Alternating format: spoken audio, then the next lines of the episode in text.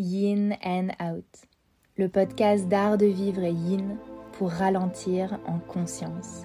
Je suis Hélène Watkins et bienvenue. Bienvenue dans ce nouvel épisode de podcast, ravie de vous retrouver. On va parler ensemble d'un sujet de la médecine traditionnelle chinoise qui est un de mes préférés, vraiment une des thématiques de la médecine chinoise que j'adore. Donc j'espère que ça vous plaira aussi. Je vais d'abord un petit peu expliquer euh, la thématique en détail et puis ensuite je vous donnerai un petit peu des astuces pour aborder cette thématique dans le yin yoga et même de façon un petit peu euh, multiple, vous allez voir. Donc on va parler ensemble des trois trésors de la médecine chinoise qu'on appelle les Sanbao, qui sont donc Jing, Qi et Shen, qui sont trois formes, on va dire, d'énergie dans le corps. Si je vous donne un petit exemple, on peut imaginer que le corps c'est comme une maison et que les trois trésors de la médecine chinoise, ça va représenter pour Jing les fondations, pour Qi, on va dire l'électricité, et pour Shen, la lumière. On va donc voir ensemble un petit peu comment ces trois trésors existent en nous. Donc Jing, c'est l'énergie physique, on va dire. Pour se connecter à cette énergie, on passe par les sens, le ressenti du corps. Ça représente comment le corps se sent comment ça va, quel est votre niveau de fatigue? On est vraiment sur une énergie voilà, de l'ordre du physique, ok Jing, c'est aussi connecté à l'énergie sexuelle, l'énergie de la reproduction.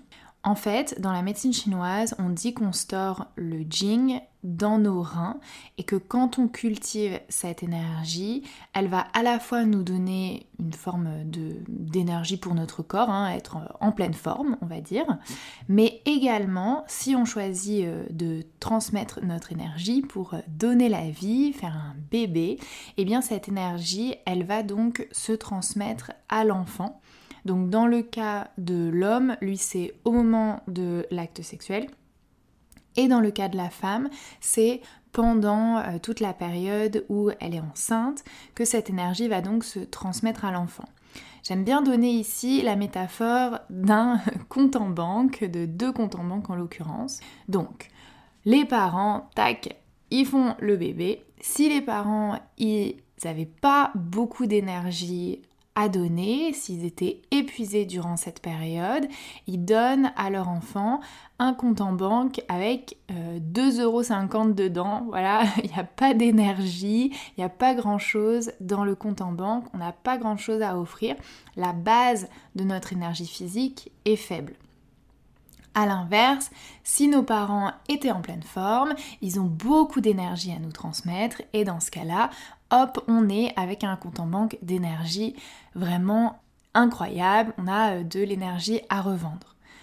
Donc si par exemple on a un petit enfant qui est du genre euh, voilà à sauter partout, à courir partout, qui a vraiment la pêche par rapport à un enfant on va dire euh, je sais pas qui dort tout le temps ou voilà qui est pas très motivé, pas très énergique, c'est un petit peu révélateur de la quantité d'énergie en tout cas dans la croyance de la médecine chinoise, que vos parents avaient à vous transmettre. C'est votre énergie de base. On va dire, est-ce que votre nature de base, c'est euh, d'être capable euh, voilà, de faire la fête toute la nuit, de ne pas être fatigué le lendemain, d'avoir un petit peu cette nature-là? En tout cas, ça va surtout être révélateur, on va dire, dans votre enfance, dans votre jeunesse. Ensuite, nous, en tant que personne, on cultive aussi notre jing. Là, on va dire c'est nous qui allons ouvrir notre second compte en banque. Et ça, c'est un compte en banque qui est alimenté par une énergie que l'on crée nous-mêmes. Donc on appelle ça euh, post-natal jing et prénatal jing. Hein. Voilà, on a ces, noms-là, mais je, vous simplifie avec ces petites images de compte en banque, je trouve que c'est assez parlant. Et donc là, c'est moi avec les choix que je fais dans ma vie qui va en fait prendre soin de mon corps ou pas.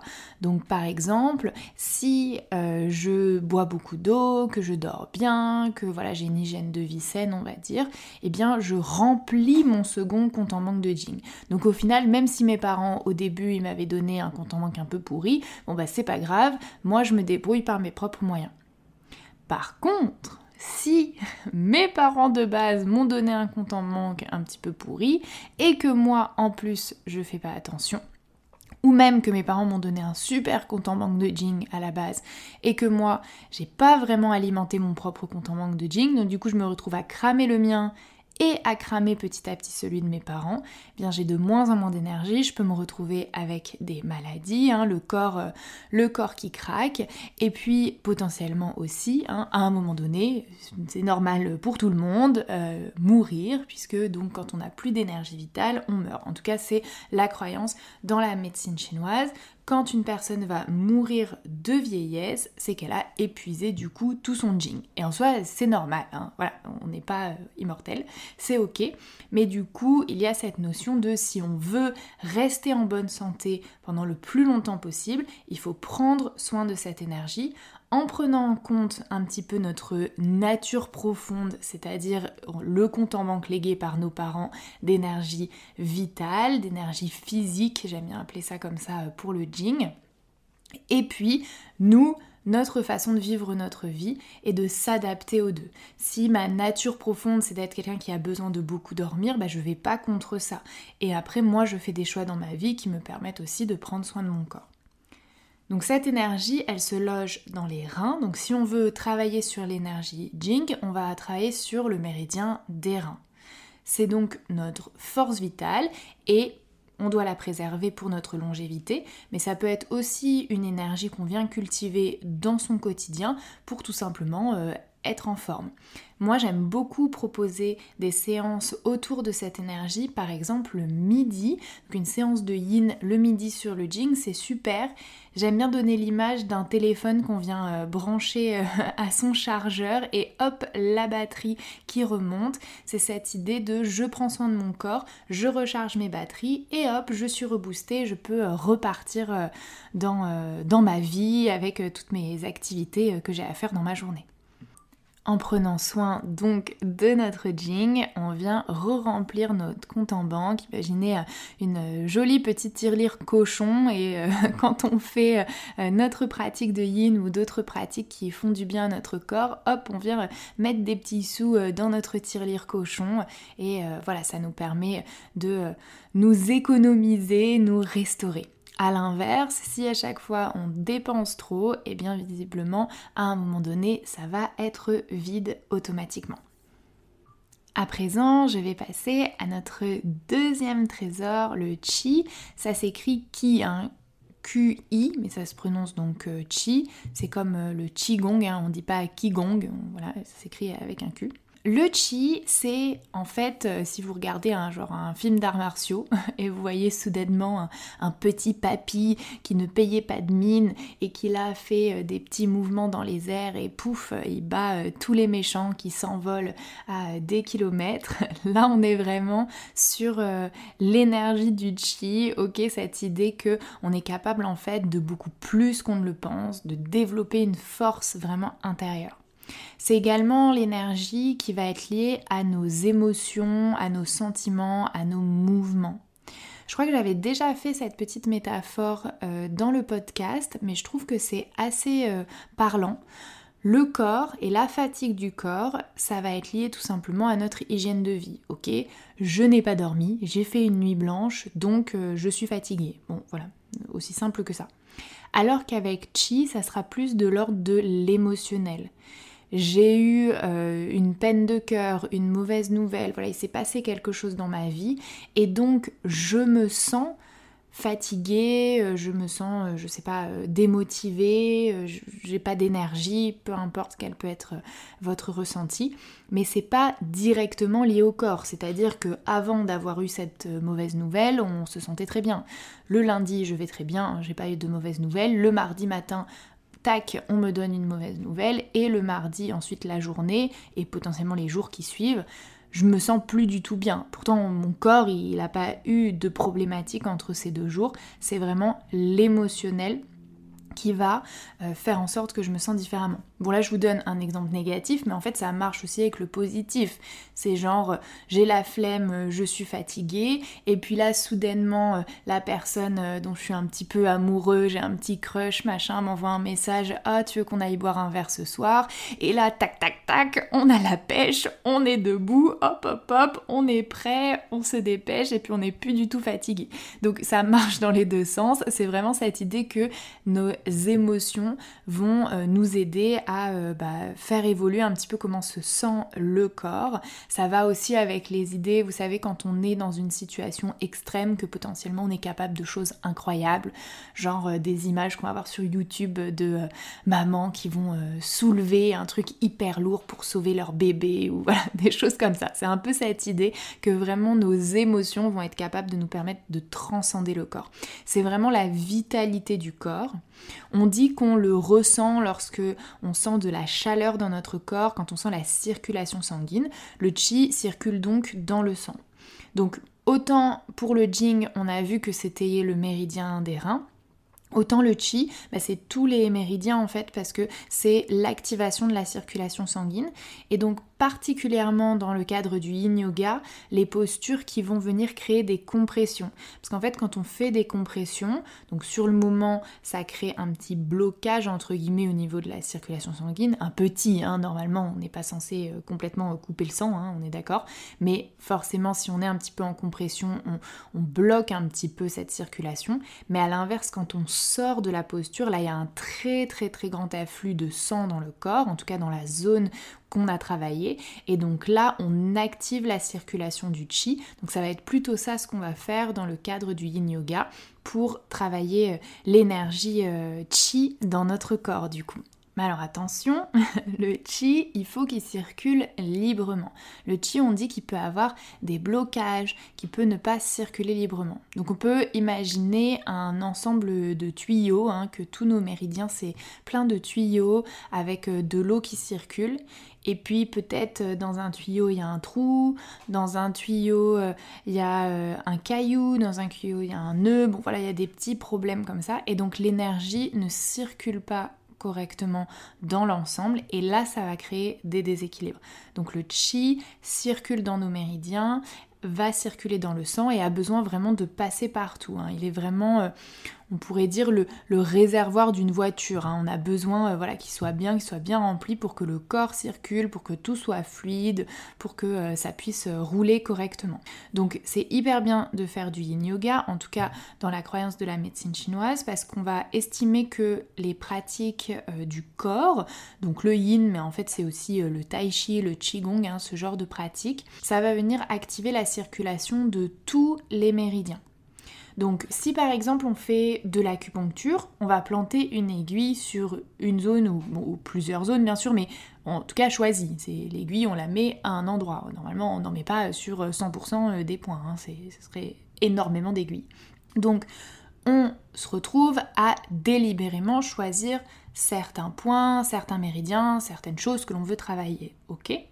Ça c'est super bien sûr quand on a une problématique euh, particulière. Mais du coup c'est hyper bon quand on n'a pas forcément de problématique particulière et qu'on n'en veut pas de faire des pratiques de mouvement, le yin bien sûr, mais voilà il y a aussi d'autres choses qui vont permettre d'activer cette circulation globale du sang. Déjà ça c'est super pour votre santé de façon générale et après au niveau énergétique de faire circuler donc l'énergie dans tous vos méridiens sans se focaliser sur une zone particulière. Ça, je l'avais déjà dit. En effet, en yin, on peut bien sûr se concentrer sur un méridien plutôt qu'un autre, hein, faire des séances orientées, et c'est très très bien. Mais il faut juste avoir conscience que la majorité de nos postures, j'ai envie de dire même toutes nos postures, travaillent plusieurs méridiens. Parce qu'en fait, on est moins précis. Si je mets une aiguille, c'est tout petit, donc je peux bien sûr choisir vraiment un point spécifique. Alors que si je fais euh, une posture, bah mon corps il est étiré sur une zone assez large et il y a facilement plusieurs méridiens qui vont passer au même endroit. Et c'est ok, c'est super, ça nous fait du bien. Et après en plus quand on fait une posture, parfois elle étire plusieurs zones à la fois. Donc si par exemple je fais la posture de l'enfant avec les bras étirés vers l'avant. Bon bah j'ai tous les méridiens à l'intérieur de mes jambes, là déjà il y en a trois. J'ai les méridiens aussi au niveau de mes bras, donc j'ai plein de choses qui sont en train de se passer en même temps, même si moi dans mon cours j'ai choisi de me concentrer sur un méridien en particulier, il y en a d'autres qui sont en train d'être stimulés également, et c'est pas un problème, c'est même une très bonne nouvelle, voilà, le corps est activé euh, dans son ensemble, donc euh, voilà. Très très bien de faire ce type d'activité pour préserver du coup notre réseau global de méridiens en circulation euh, complète. Alors je précise, nos énergies, en fait, c'est la même chose. C'est une évolution. C'est des Pokémon, ok? Le Pokémon de base, l'évolution 1, l'évolution 2, d'accord? Donc, en gros, on commence avec Jing parce que quand on est un bébé, on n'a pas forcément euh, d'émotion, on est d'accord? On est surtout notre ressenti physique, on pleure quand on a faim, euh, voilà, on pleure quand on est fatigué. Et puis petit à petit, on devient une personne, une vraie petite personne avec des émotions, avec des envies. Il y a euh, Chi qui apparaît. Et puis petit à petit, Chi peut devenir Shen, du coup notre troisième énergie. Donc elles se répondent, elles circulent l'une dans l'autre et euh, euh, c'est en fait la même chose mais qui évolue et qui euh, a des fonctions un petit peu différentes. Ok? On va passer à donc Shen, la troisième des énergies que moi j'appelle souvent l'énergie spirituelle. Donc moi j'aime bien dire Jing énergie physique, chi énergie vitale et shen énergie spirituelle. Souvent, Shen, c'est ce qui est le plus difficile pour nous à comprendre. Quand je dis nous, c'est euh, européen, euh, parce que c'est euh, des concepts qui sont vraiment un petit peu plus ancrés dans la médecine traditionnelle chinoise. Néanmoins, je vais tenter de l'expliquer avec des parallèles qui vont plus faire sens avec notre culture. Donc c'est l'énergie de nos pensées, de nos intentions, de nos valeurs profondes, de notre âme. Lorsque le corps, donc euh, Jing, et l'esprit euh, Chi ou l'émotion Chi ne font qu'un, alors Shen apparaît. C'est votre énergie voilà, de spiritualité. C'est quelque chose qui se développe au fur et à mesure du temps. On va estimer qu'un petit enfant, il va avoir des émotions, mais il va pas forcément avoir des valeurs profondes, ce genre de choses qui euh, sont vraiment de l'ordre de quand on avance un petit peu dans notre chemin de vie c'est notre conscience. Et lorsque chaîne va circuler abondamment en nous, on va connecter à ce qu'on appelle des émotions à haute vibration comme de la sagesse, de la compassion, de l'amour, le pardon, la tolérance, la générosité. Tout ça, c'est pas forcément euh, les émotions de base. Et d'ailleurs, on le voit chez les enfants. Un enfant, il faut lui apprendre, par exemple, à partager un jouet euh, instantanément. Il n'a pas forcément envie de partager, il n'a pas forcément envie d'aller, euh, voilà, dans, dans les émotions de tolérance, de générosité. C'est pas toujours ce qui nous vient instantanément, et c'est parfois des choses qu'on doit un petit peu travailler sur nous.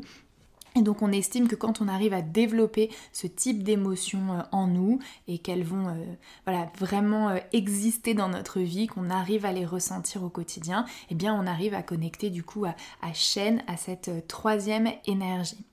Cette énergie, elle est logée dans le cœur. Donc je vous disais pour Jing, les reins, pour Chi, le sang, et pour Shen, du coup, le cœur. Donc on va travailler méridien du cœur et de façon globale tous les méridiens euh, qui travaillent avec le cœur. Donc il y en a quatre, triple réchauffeur, péricarde, intestin grêle et cœur.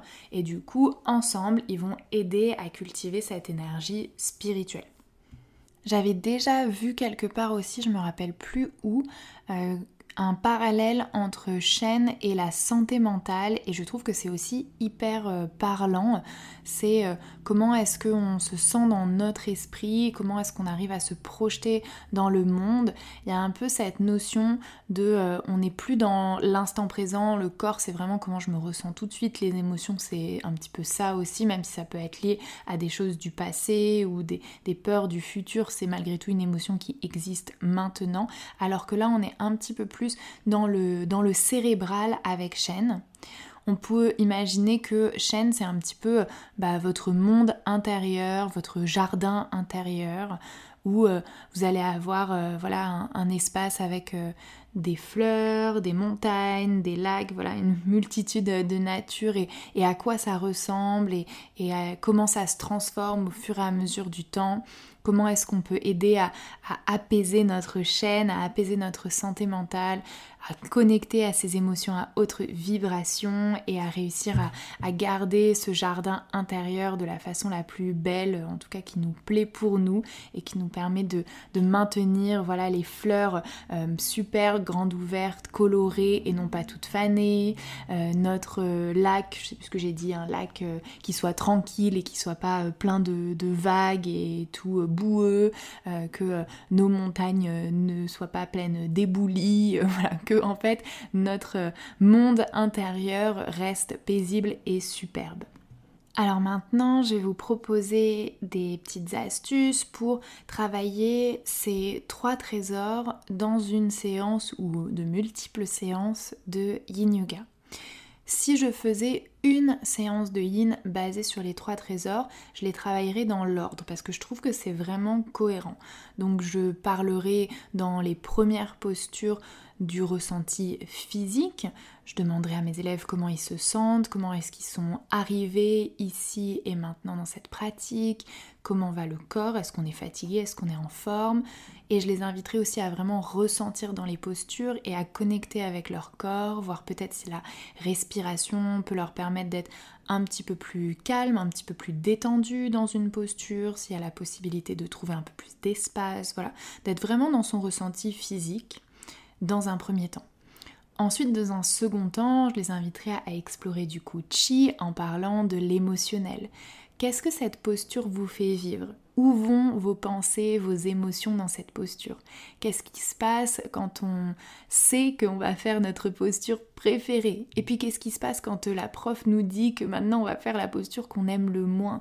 Qu'est-ce que on crée dans notre corps? Est-ce que peut-être notre état d'esprit influence immédiatement notre corps? Avoir un petit peu cette notion là, peut-être demander si on arrive à apaiser nos émotions petit à petit dans la pratique de yin, inviter une émotion positive dans la pratique de yin, ce genre de petites techniques.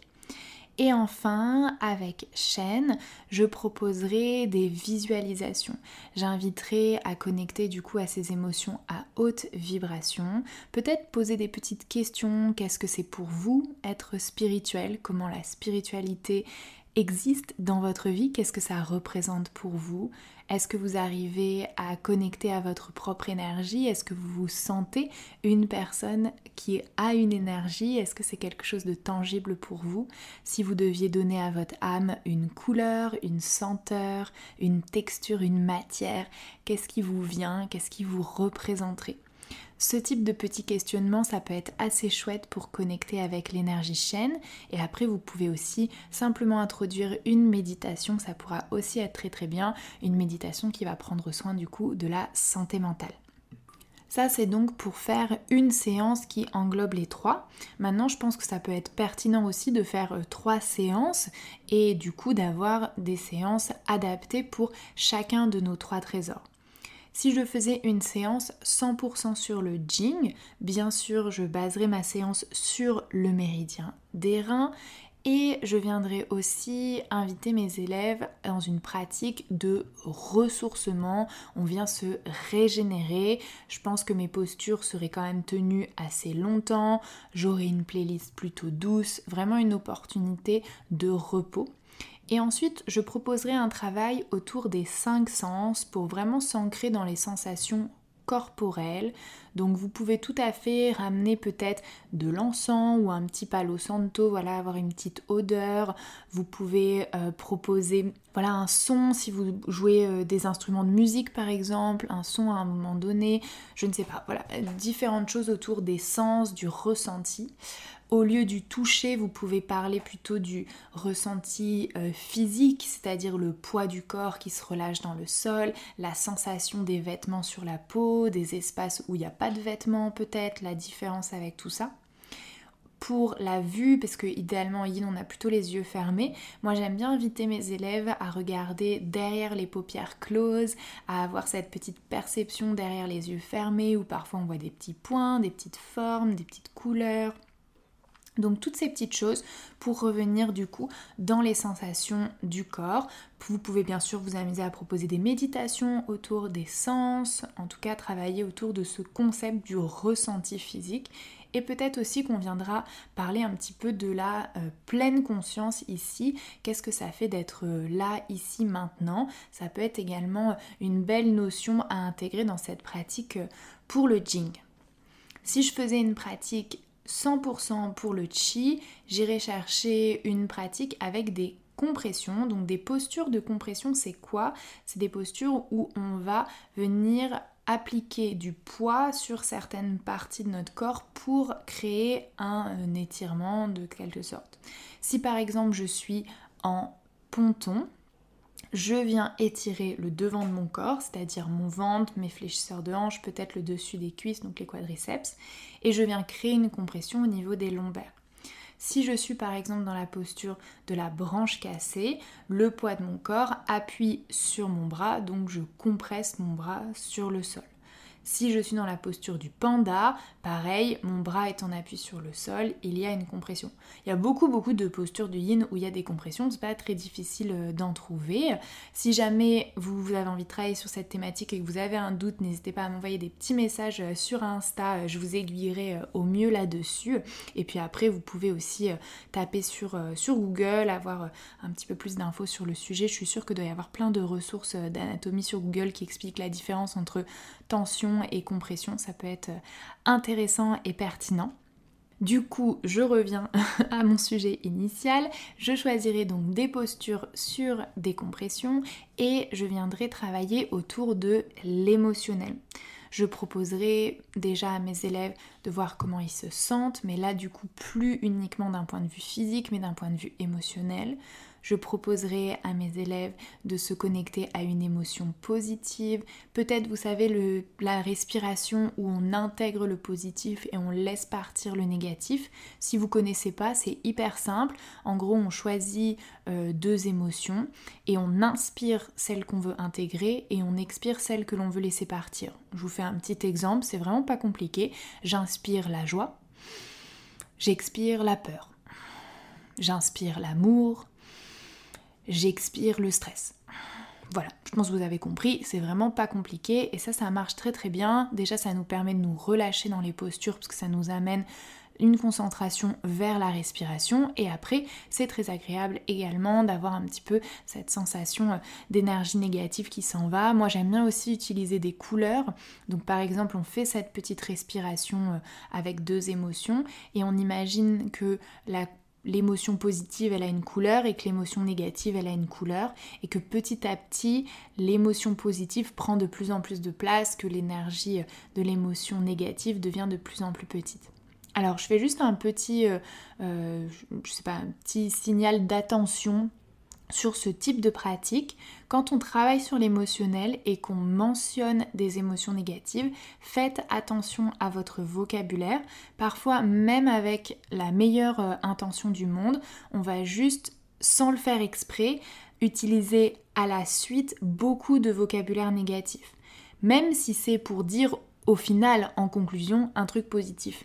Mais si vos élèves, ils sont dans une posture un petit peu inconfortable, que peut-être dans leur vie, ils traversent une période inconfortable, eh bien dans ce cas-là, je vous invite quand même à faire attention aux mots que vous utilisez. Et il y a souvent toujours une façon euh, de tourner une phrase de façon positive.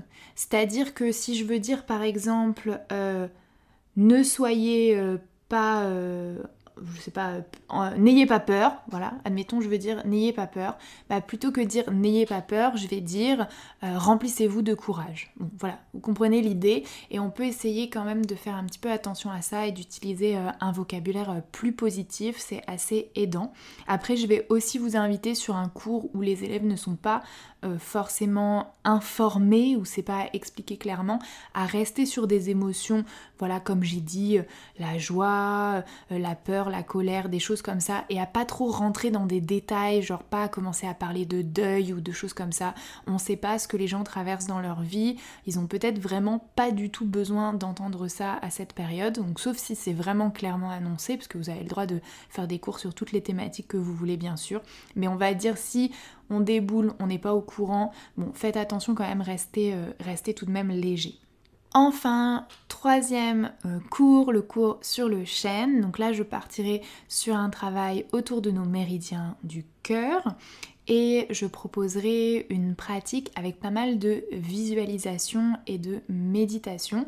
Et j'inviterai au questionnement comme je l'ai déjà mentionné un petit peu plus tôt une pratique qui fait peut-être un petit peu réfléchir. Ça peut être également une pratique qui est accompagnée d'un travail d'écriture. On pourrait finir avec une petite écriture que chacun puisse noter. Ça peut être par exemple une lettre d'amour à soi-même ou euh, tout autre euh, travail d'écriture qui vous inspire. Ça peut être vraiment très chouette parce que c'est souvent des pratiques où des choses euh, se libèrent en nous. Donc invitez euh, vos élèves à réfléchir un petit peu à leur notion de spiritualité, à leurs valeurs profondes, à cultiver une santé mentale euh, un petit peu plus douce peut-être si c'est possible, en tout cas à en prendre soin autant qu'ils peuvent.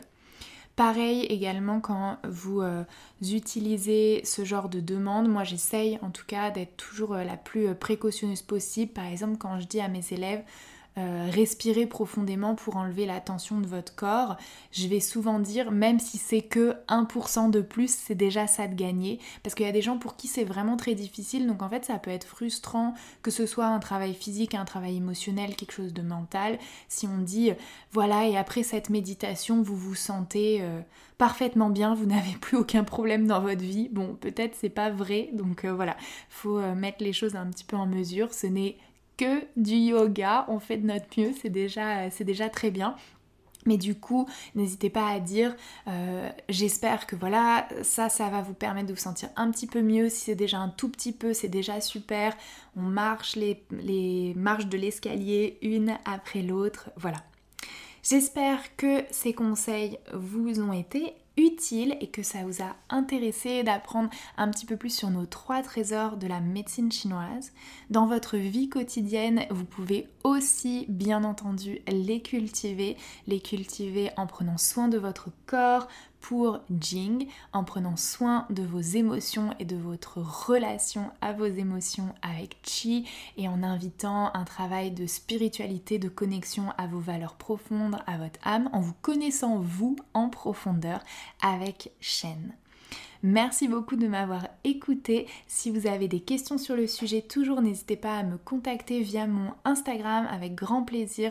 Je parle plus en profondeur de toutes ces thématiques commencez à le voir avec euh, le nombre d'épisodes qui s'enchaînent, je crois que je n'aurai jamais fini de vous raconter tout ce que je peux vous raconter sur ces sujets qui me fascinent. Donc n'hésitez pas à venir euh, m'envoyer des petits messages. Je vous laisse ici et je vous dis à très bientôt. Merci d'avoir écouté cet épisode. S'il t'a plu, tu peux partager ton avis sur ton application d'écoute préférée et je te dis à très vite pour un nouvel épisode de Yin and Out.